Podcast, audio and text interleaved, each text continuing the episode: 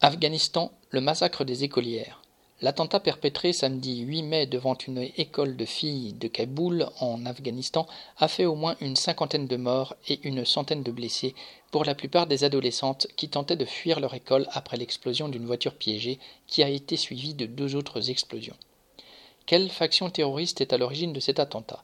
Aucune ne l'a pour l'instant revendiqué. Les talibans nient toute implication de leur part et l'attentat peut avoir été le fait de n'importe lequel des groupes qui se déchirent pour le pouvoir, les talibans, l'organisation État islamique, les différents seigneurs de guerre, sans oublier l'armée afghane déliquescente, tant leurs méthodes sont semblables terroriser la population au travers d'attentats qui se traduisent par des massacres. Quant au choix de la cible, il n'est pas dû au hasard.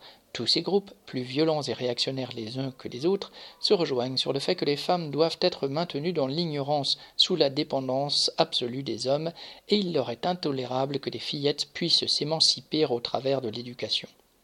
Après vingt ans de guerre menée en Afghanistan au nom de la lutte contre le terrorisme et en prétendant vouloir instaurer un régime démocratique, les États-Unis ont décidé le retrait de leurs troupes pour la date symbolique du 11 septembre.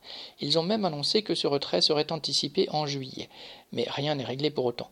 Le pouvoir en place, corrompu, n'a aucune autorité en dehors de la capitale, tandis que les talibans, chassés en 2001, restent la faction dominante en même temps que l'organisation État islamique gagne du terrain et que Al-Qaïda se réimplante.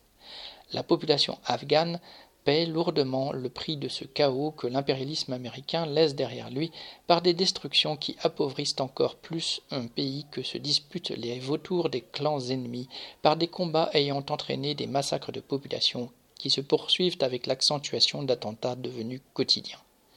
Celui du 9 mai vient confirmer que les femmes pourraient être parmi les principales cibles du pouvoir à venir.